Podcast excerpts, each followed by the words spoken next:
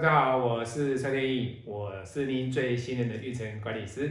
今天天意老师要为大家来分享的，这是一个男命的八字哦，他姓郑啊，郑先生。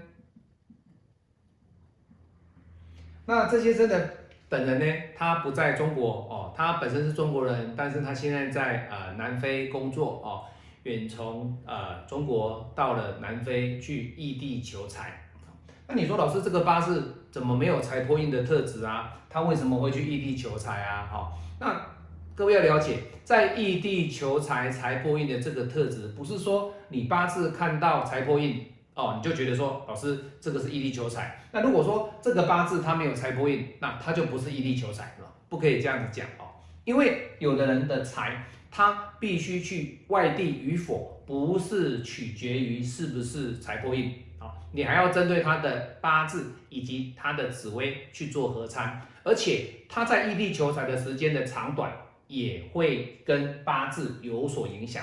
有的人在大运的时间点，他会有财破印的现象，但是有的人他在流年短短的一年才有财破印的现象，所以不可以说啊，老师异地求财就是全部的抽象概括，不可以这样讲哦。好。所以你看他的八字里面，天干是一个什么？哎，土来生金，克乙木，这代表了什么？官煞克比劫。那地支，你看很漂亮哦，整个地支都是辰戌丑未巳库土啊。各位，你看这样的格局，在我们传统命理学来讲的话，其实这个不是很漂亮哦。你不会有说老师，哎呀，他的四库俱全，这个八字很漂亮，不是哈？以这个八字来讲，在我们五行能量派来讲，他这一柱大运多了一个尘土给他。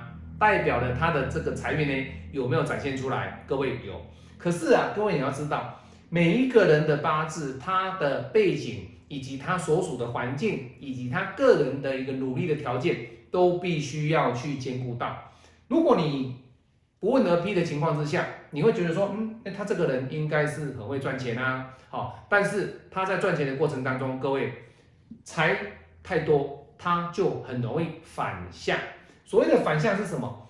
他的财多到他本身他不会想要去求财，而是想要待在家里面。那没事情，哎，就在家里面打电脑，在家里面窝在家里面去学一些八字，学一些玄学的东西，或者是打个游戏。各位，他自己说的啊。那这种特质的人，你一定会跌破眼镜啊。老师。这个人应该算是创业的格局啊？为什么他没有创业？其实各位，他本身这样的一个特质，他不是没有钱，其实他是有钱的，只是在于他本身的这个行动力，以及推升他想要去求知，以及求财，以及求官的这样的欲望呢，没有来的很大。为什么？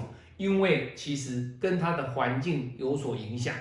他现在在南非工作，其实这是一个企业。那这个企业里面呢，他本身有投资，那所以相对的，他是一个不应该是说家族，算是一个半企业的一个半家族企业的这个状态。所以对他来讲，他的财是不是很稳健是没有错哦。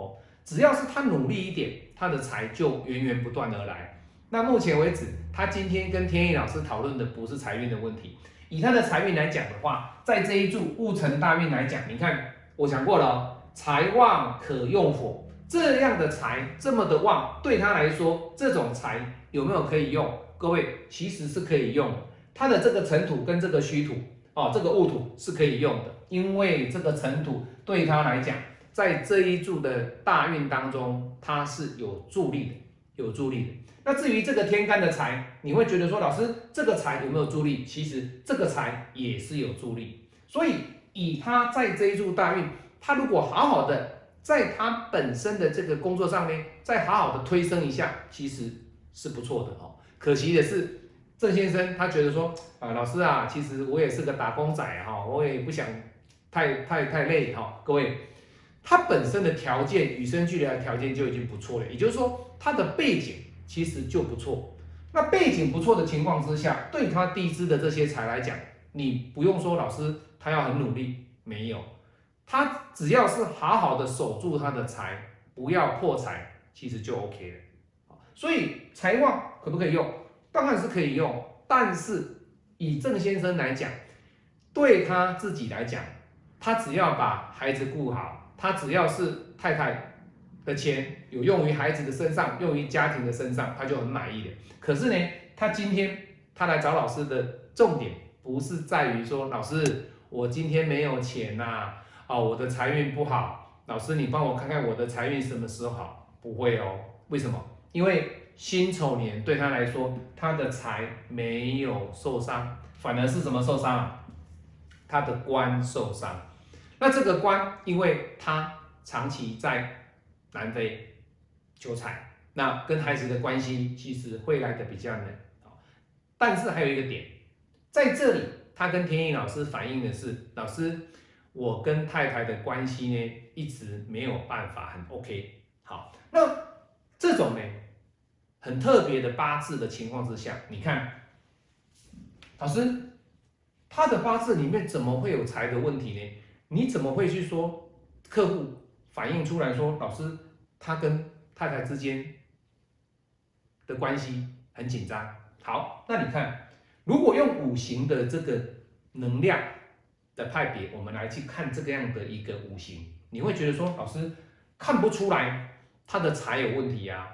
他的感情有问题啊，对不对？是没有错哦。你从辛丑年来看，他的这个丑土反而是他的一个桃花运，而且也是他的财运。照理来讲，你怎么会认为说他的感情不好？你再怎么想，你也不会去看说老师他的感情不好，因为他的土这两个土还有地支全部的土都没有受伤。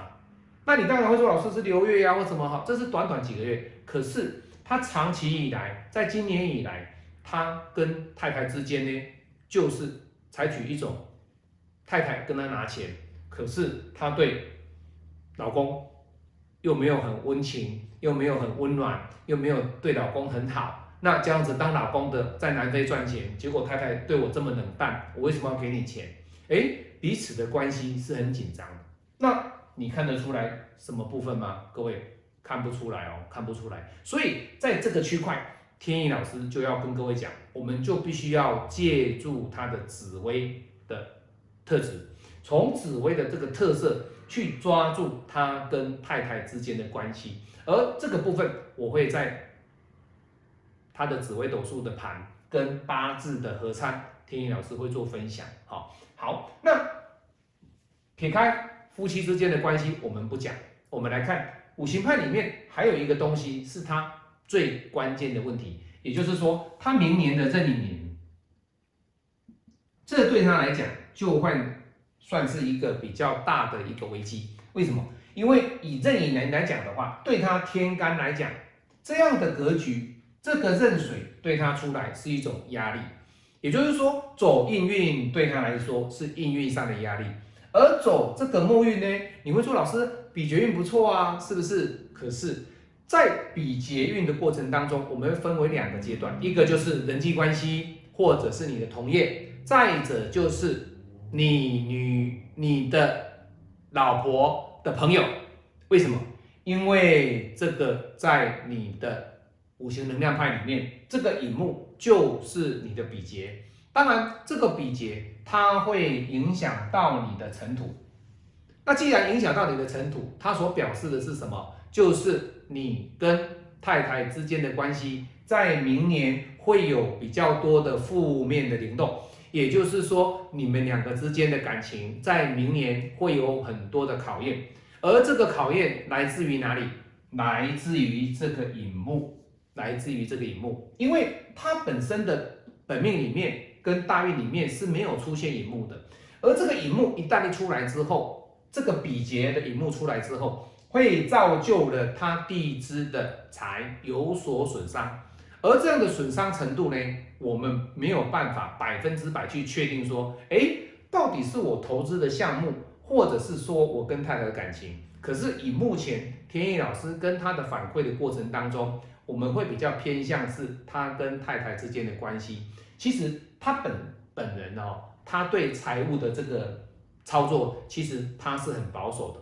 也就是说，他吃公司的的餐厅，那睡公司的宿舍，那使用公司的资源，全部都是公司给他包吃包住。那对他来讲，其实他不太需要花任何的零用钱，所以他赚的钱其实他都很保守，而且他休闲的时间就是打游戏，他也没有时间去享乐。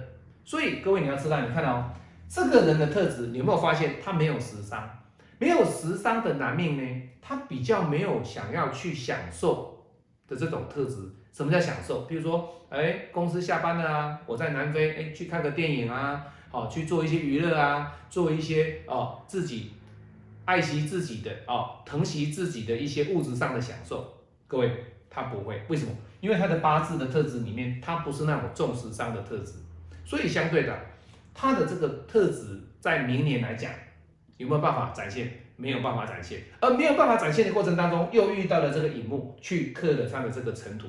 所以他明年有两个方向要特别的注意，就是他的桃花跟太太之间的关系，还有第二点就是他本人在理财方面以及他的金钱上的支出要特别的小心，要特别的小心啊！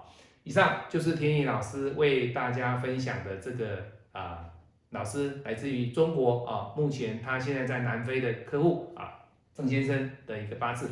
那我们也期待他明年要特别小心这两个点位，好，这两个点位，好。那今天天意老师跟大家分享啊的八字能量八八五行能量的这个八字呢，到这边啊。那下一堂课天意老师会跟大家分享的影片呢，就是从他的紫微跟八字来做合参，那我们碳的点位会来的更细腻，会来的更细腻。我是蔡天意，我们下次再见，拜拜。